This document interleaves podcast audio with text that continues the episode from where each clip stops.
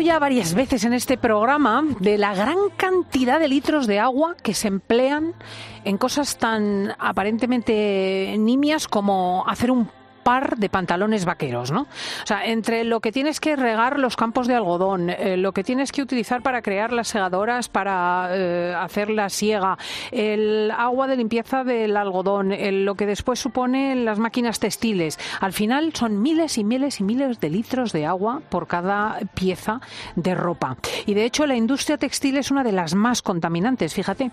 Pero por suerte hay quien está buscando una alternativa sostenible y que nos permita ir a la moda sin maltratar el medio ambiente. Nuestra siguiente protagonista ah, produce telas, pero muy, muy raras, muy innovadoras, algunas tanto como las telas a partir de la piel de los cítricos. Es la fundadora y CEO de Puratex, una empresa de I+D que se dedica a crear nuevas fórmulas textiles, producir las telas y luego distribuirlas a la industria de la moda. Ella es Regina Polanco y nos visita en fin de semana de COPE. Muy buenos días, Regina. Buenos días. ¿Qué, ¿Qué, cosa tan curiosa, telas, por ejemplo, hechas con residuos de pieles de cítricos. ¿Cómo se le puede a alguien ocurrir semejante cosa? Bueno, eh, al final, como vemos en otras industrias, se utilizan muchos ingredientes de la naturaleza, muchas veces residuos, y hasta ahora en la industria textil nos hemos limitado mucho en los elementos que utilizamos. Entonces, bueno, Pyratex se dedica a encontrar alternativas a las fibras tradicionales. Eh, ¿Cuántos tipos de telas habéis creado eh, hasta ahora? Hasta ahora eh, vamos por 60 referencias ya. Empezamos con 5 en 2018 y vamos ampliando la gama a medida que vamos desarrollando nuevos materiales. ¿Y qué productos habéis empleado para realizarlas? Bueno, trabajamos ya con muchos tipos de fibras naturales, eh, algunas recicladas, em, otras eh, pues muy innovadoras como la fibra de alga, eh, la fibra de residuos agrícolas de la producción de plátano, eh, la ortiga. Eh, trabajamos con flor de capoc, que es una flor que nos permite hacer un, tejido alternativo a la lana. bueno, una, línea muy extensa que seguimos cada año ampliando. Mm. claro, hay quien dirá, bueno, ¿y qué más da la planta del algodón que la planta de la ortiga? Eh, no, porque ahora mismo dependemos mucho de la fibra de algodón. De hecho, hemos visto en la industria de la moda cómo han subido los costes por la dificultad del abastecimiento de, depender de una sola fibra. Y además, em, a día de hoy vemos que las fibras tradicionales a veces tienen un impacto para el medio ambiente eh, muy negativo. Sí, pero quiero decir, la ortiga requiere menos agua, por ejemplo, o está. Bueno, la, ortiga, por ejemplo, eh, el tipo de ortiga que nosotros utilizamos, que es una ortiga que viene del Himalaya, es una ortiga que crece de forma salvaje, que no requiere ni de ningún tipo de proceso de cultivo, que no necesita de una irrigación eh, adicional y que su transformación en fibra textil y luego en un tejido es bastante eh, sencilla. De hecho, la ortiga tradicionalmente se utilizó en el textil, em, pero luego se reemplazó por el algodón, al ser el algodón una fibra más suave, más gustosa, más pomposa.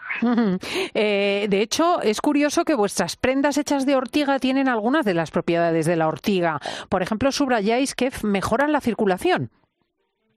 No, en el caso de la ortiga no, eso es en el caso de una fibra vegetal que tenemos en nuestra línea. En el caso de la ortiga lo que conseguimos es hacer tejidos muy resistentes, que también es una forma de ser sostenibles. Eh, consumiendo productos que van a durarnos en, nuestros armarios durante varias décadas. Pero es curioso esto de las eh, propiedades mm, sanitarias o médicas de algunos de vuestros eh, tejidos. Sí. Sí, al final ya vemos que en otras industrias como en la cosmética o en la medicina nos vamos cada vez más a lo natural, a encontrar elementos en la naturaleza que nos aportan ciertas propiedades, ciertas vitaminas y el textil puede ser una gran vía para también conseguir ese cuidado o esa protección, ya que estamos prácticamente las 24 horas del día cubiertos por textil y, y, al final la piel, que es nuestro órgano más grande, respira textil constantemente. Entonces en Pairatex nos enfocamos mucho, además de mm, cuidar en nuestro medio ambiente a través, de, a través del textil, ver cómo podemos identificar fibras que utilizándolas para hacer tejidos nos puedan aportar ciertas propiedades. Es estupendo, sí, eso, eso, te iba a decir porque perdona que te interrumpa, en el tiempo de la pandemia decíamos, por ejemplo, ¿por qué no se pueden utilizar mascarillas que tengan buenas propiedades eh, para la cara, ¿no? Que sean hidratantes o que sean yo qué sé, ¿no? ¿Qué es lo que habéis conseguido vosotros en el ámbito de, de vuestros textiles? Sí, de hecho, bueno, durante la pandemia desarrollamos unas mascarillas que además de que estaban certificadas eh, eh, como mascarillas reutilizables y que, y que protegían, estaban hechas con fibra de alga que la fibra de alga que ya hemos visto en la cosmética tiene propiedades muy interesantes para la piel, vitamina E, antioxidantes y que por lo tanto deshidratan menos nuestra piel y que en una zona tan sensible de la cara pueden ser, eh, puede ser beneficiosa. El alga es un, es un gran ejemplo eh, de fibra que eh, tiene propiedades muy interesantes para el tratamiento de dermatitis, para el tratamiento de psoriasis. Ahora acabamos de desarrollar con una empresa médica unos gorros oncológicos. Entonces, bueno, también el textil creemos que va a ir mucho en la dirección de cuidarnos y ayudarnos a vivir mejor. Bueno, me parece fantástico. Hablabas antes, por ejemplo, de eh, propiedades antiinflamatorias o de mejora de la circulación. ¿Cuál sería el producto vuestro que va en esta dirección? Trabajamos con una eh, fibra vegetal, eh, que somos los primeros en la industria en haber aportado esta fibra vegetal, que es una mezcla de diferentes plantas, al sector textil y conseguimos desarrollar tejidos que retienen nuestro calor corporal, la temperatura de nuestro cuerpo y entonces tiene un impacto positivo en la mejora de nuestra circulación sanguínea. Sí. Qué cosas. Y los, eh, por ejemplo, los elaborar telas a partir de las pieles de, cítricos eh, permite, en definitiva, reutilizar basuras. Quiero decir, cosas que de por sí se tiran o se utilizan y no se eh, canalizan pueden tener una segunda vida, ¿verdad? Correcto. Em, sí, nosotros cuando utilizamos eh, productos que están vinculados con el sector de la alimentación, siempre nos vamos a ir a los residuos eh, agrícolas, los residuos eh, que no se pueden utilizar para, para, el alimento y en este caso, bueno, de la industria de la producción de zumos sobre todo, todas esas cáscaras que a día de hoy se consideran residuos y que además esos residuos eh, aportan mucha acidez a, la tierra eh, si acaban bueno degradándose en, eh, un descampado, ¿no? Mm, sí, sí, sí, sí. Y, y, cuando haces, por ejemplo, un tejido a partir de la piel de un cítrico, ¿tiene aspecto de cítrico el tejido? es una pregunta un poco tonta, pero yo me imagino vestida como un limón, no como una naranja. es algo que nos preguntan muchísimo, de hecho, algo que pasa mucho con nuestros clientes cuando les presentamos nuestras innovaciones es que lo que lo primero que hacen es oler nuestros tejidos, esperando que encontrar, eh, encontrar ciertos, ciertos olores. Em, bueno, ese es uno de nuestros mayores retos, intentar eh, desarrollar tejidos que tengan un aspecto como los tejidos tradicionales y que tengan un elemento estético atractivo, porque al final también la moda es vestirnos, es diseñar e inspirar a los diseñadores con los que con los que luego trabajamos para hacer productos atractivos para el consumidor final. Así que de apariencia muchas veces son tejidos muy agradables de tacto eh, por el elemento natural eh, pero que tienen un aspecto eh, como cualquier otro tejido. Sí, sí, sí, sí. sí. Eh, mm, también pensando en los restos de plátano, en las cáscaras de los plátanos que utilizáis, es cierto que analizadas de cerca, así en casa, tú coges el plátano, lo tocas, tocas la parte de fuera y realmente está muy texturizado, o sea, está, es una funda perfecta para contener lo que contiene, ¿no? Mm, ¿Eso influye también a la hora de hacerlo mm, trabajable industrialmente? Bueno, en el caso del plátano, nosotros lo que utilizamos más es todas las eh, hojas y ramas que se eh, arrancan eh, alrededor de, la fruta mm. para poder recuperar la fruta. en este caso no utilizamos la cáscara de, del plátano en sí. Y, Pero que es muy fibroso también todo eso. Sí, es muy fibroso y bueno, también ahí es, donde está el reto, ¿no? Cómo poder conseguir transformar esos residuos de forma mecánica en una fibra textil, porque si al final hay que pasar por unos procesos eh, químicos para poder conseguir esa transformación eh, de esos residuos en, algo que nos sirva, eh, pues se pierde el sentido y el elemento sostenible, ¿no? Claro. Y, bueno, es, es, es, es, un proceso complicado y también a veces se nota en el tacto, ¿no? justamente el tejido eh, de fibra de plátano es un tejido que no es de los más agradables de tacto de toda nuestra colección. Pero a veces también esas manos secas a, algunos de nuestros clientes les gustan y, sería totalmente opuesto a cuando trabajamos con, fibra de flor o con fibra em, de alga. Hmm. Eh, la verdad es que mm, eh, eh, la mm, conversación que estamos teniendo no solamente la han tenido en la empresa de, mm, nuestra interlocutora, en Pyratex o, o, Pyratex, si nos vamos al griego, ¿no? sino que muchas marcas de primer nivel se han interesado por vuestros productos.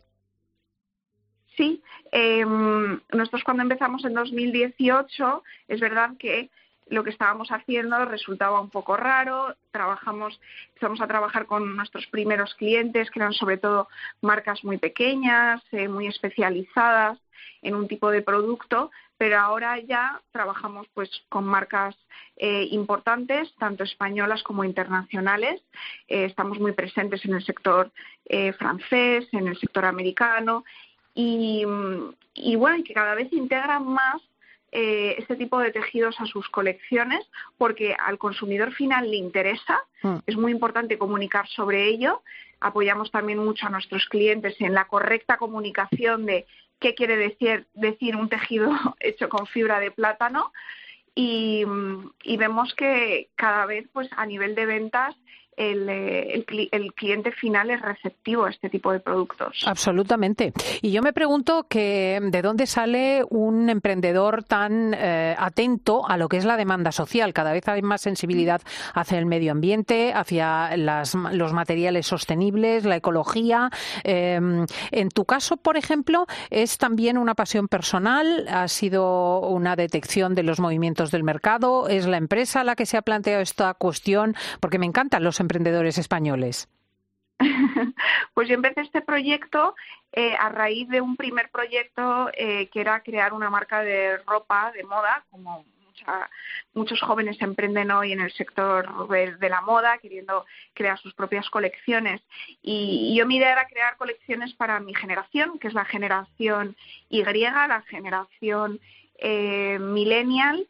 Y bueno, y fue cuando empecé a buscar tejidos para para esa, para esa colección, esa marca que quería crear, que me vi muy frustrada con eh, la oferta que había y, ahí fue cuando empezó el proyecto en 2014 en el que dije, bueno, si, si esto sigue adelante y si creo mi propia marca, necesito desarrollar mis propios tejidos que se adapten a las necesidades de mi generación. Y ahí emprendí un, proceso de I+D de más de cuatro años eh, en el que desarrollé los primeros cinco tejidos Pyratex y en 2018, cuando ya esos tejidos estaban listos, me di cuenta de que era mucho más interesante y tendría mayor impacto el ofrecer estos tejidos a otras marcas en vez de tener que crear una marca. Y hoy en día lo que nos hace mucha ilusión es poder ver un mismo tejido plasmado en productos muy diferentes, en una camiseta de hombre, en un vestido de novia de Agatha Ruiz de la Prada de alta costura, Em, y, ver cómo los diseñadores luego son capaces de aplicar nuestros materiales de formas muy distintas. Es fabuloso, la verdad, porque esto es futuro al 100%. ¿Son más caras tus telas que las que se encuentran habitualmente en el mercado, Regina? Pues eh, ha sido un proceso. Eh, cuando empezamos, que producíamos en cantidades muy pequeñas, porque al final también los costes están muy vinculados a la demanda, nuestros costes eran altísimos. Em, y cada año a pesar de que en la industria textil los precios y los costes han subido, nosotros hemos ido bajando porque hemos podido escalar más nuestros procesos de producción, producir en mayor cantidad y así mejorar nuestros costes. A día de hoy diría que eh, un producto Pyratex, un tejido Pyratex en comparación con un tejido eh, tradicional tiene un coste de un 20% mayor de media. Es fantástico. Pues es Regina Polanco, fundadora y CEO de Pyratex, que hace, pues eso, telas a partir de, las pieles de, las, de los cítricos, de los restos de las plataneras y de montones de, de restos que de este modo encuentran una vida, un acomodo y mejoran también nuestra existencia. Muchísimas gracias por hablar con nosotros. Muchísimas gracias por la oportunidad y dar voz al proyecto. Un saludo, adiós, hasta luego. Un abrazo, adiós.